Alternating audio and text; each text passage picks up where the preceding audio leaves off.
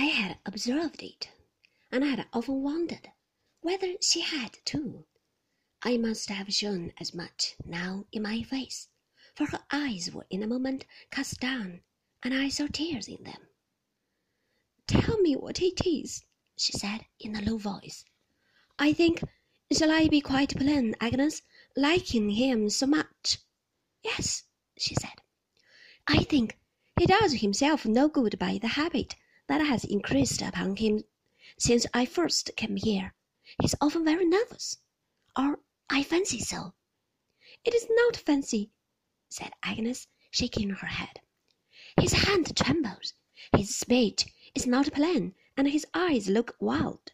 I have remarked that at those times, and when he's least like himself, he's most certain to be wanted on some business. By Uriah, said Agnes. Yes, and the sense of being unfit for it, or of not having understood it, or of uh, having shown his condition in spite of himself, seems to make him so uneasy, that next day he's worse, and next day worse, and so he becomes jaded and haggard.